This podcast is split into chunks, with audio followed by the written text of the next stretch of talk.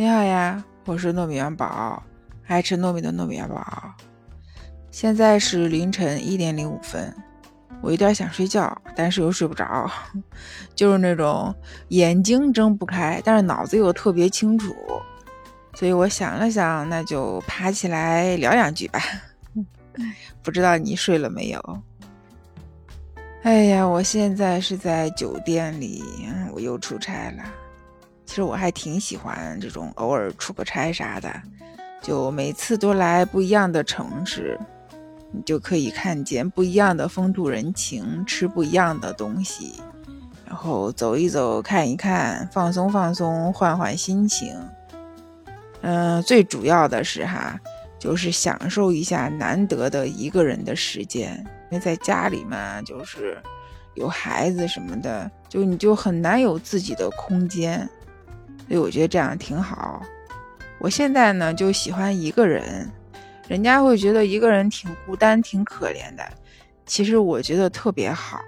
对，现在就是很享受独处。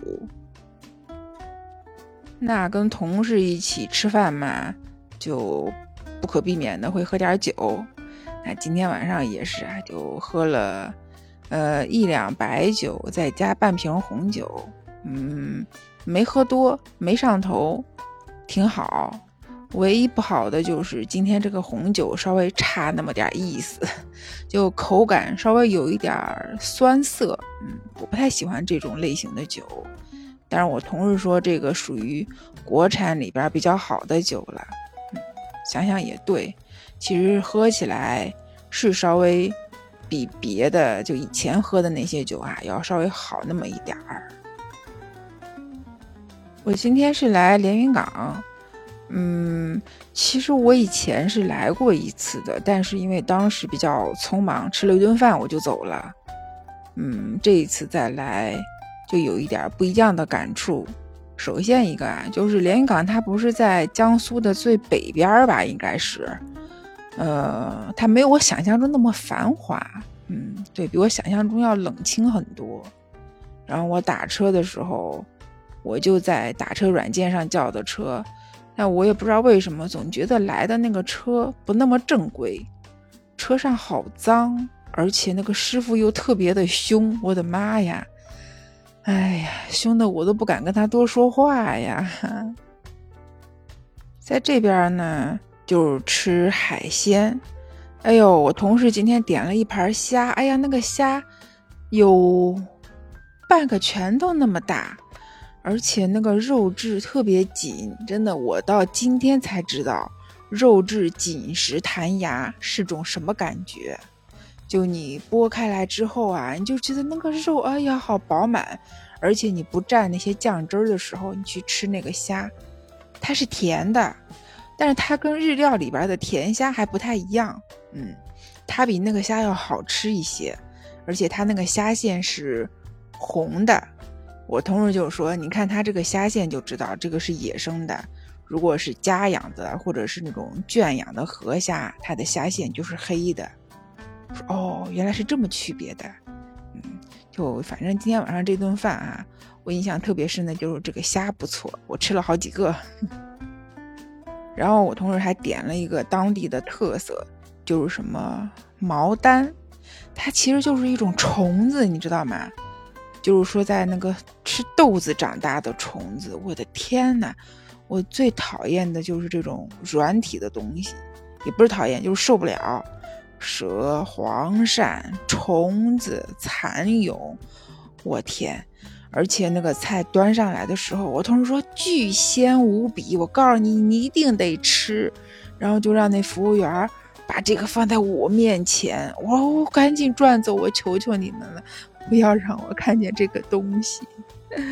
所以他们怎么劝我，我都没有敢吃，我真的是不想吃这个东西啊。但是他们尝过的都说好吃，嗯，所以如果你下次来连云港的话，你也可以尝试一下。但是如果怕虫子的就算了，虽然这个东西高蛋白，对吧？哎，我还是放弃了。其实说起喝酒哈，我是从大学的时候开始喝的，嗯，因为我爸就喜欢喝酒嘛，所以我上大学之后，他就说：“哎呀，是个大人啦，可以开始学着喝酒啦。”然后过年过节回家就让我陪他喝酒。然后他呢就特别喜欢喝那种纯粮的高度的白酒，对，五十多度，嗯，最高的是六十二度还是六十八度啊？然后我就开始跟着他喝，所以养成的习惯就是我现在喝不了低度酒。就是四十二度已经是极限了，再低的我就喝不下去了。其实女的喝高度白酒对身体不好，嗯，这一点一定要控制。所以我现在已经尽量控制了，就很少喝这么高的白酒。所以最近也是喝红酒喝的比较多，但是我喝红酒没啥讲究。就是我觉得好喝就行，我不太会去关注这个牌子，因为我也不太懂这个嘛，对吧？那很贵的什么八二年的拉菲，咱也买不起，所以干脆就是自己喜欢的、自己觉得好喝的，那我就喝。那说起喝酒呢，我有过一次断片的经历，我说给你听哈。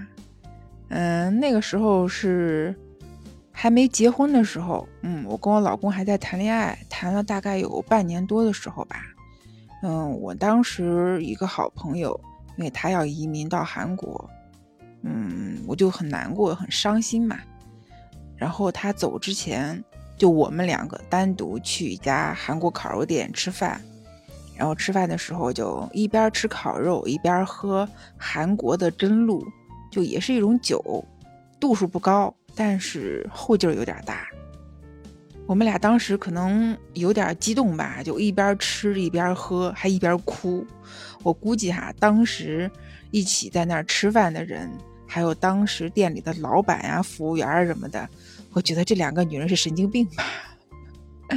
反正我们俩就是一边吃一边哭，也不管他们，然后就喝了七瓶，喝完还不想走。我们俩就又跑去酒吧，嗯，之后的事儿我就已经不记得了。反正第二天早上起来就在家了，然后我就问我老公，我说我是怎么回来的？他你已经不记得了吗？我说对的，我好像完全忘记了。他说那好，我现在帮你回忆一下，你还记得昨天晚上你们吃完饭，在打车去酒吧的路上？你给我打一电话吗？我说不记得了。他说：“你说你喝多了，让我去酒吧接你，这事儿你是不是也没印象了？”我说：“对的。”他那我到了酒吧之后找不到你，你知道最后是在哪儿找到你的吗？我想了想说：“是不是在女洗手间呀？”啊，你倒是还不笨哈，这你还能想起来？我说：“不不不，我没有想起来，我只是推理出来的。”因为只有女洗手间才有沙发，你找不到我，而且你唯一会忽略的地方就是女洗手间。后来我就跟我朋友聊起这事儿，我朋友说，其实那天晚上我们俩都有点喝多了，嗯，然后打车去酒吧的路上呢，我就跟我老公说，我说我喝多了啊，你来酒吧来接我。然后我老公一个小时以后就到了酒吧，这个时候就发现。到处都找不到我，后来是在女洗手间的沙发上找到我的。我当时并没有睡着，我只是坐在那儿一个劲儿的傻笑，然后就问我说：“你笑什么呢？”我说：“你看对面有一姐姐真好看。”我就一直在盯着她看。其实对面确实有一个小姑娘，因为她一直在那边化妆啊、弄头发呀什么的，我就一直在那儿看她。后来把那小姑娘看的都不好意思了。后来我就回忆说，为什么我喝了那个真露之后，再到酒吧，我只喝了一杯酒，我就倒了。后来他们就帮我回忆说，那天晚上在酒吧喝的是一杯纯的芝华士，还没有调，没有兑的，我直接一杯就干下去，然后我一下子就倒了。嗯，后来想想，觉得这事儿真的干的不太好。所以后来我在喝酒的话，我就会控制。就我觉得我喝不动了，我要倒了，那我就不喝了。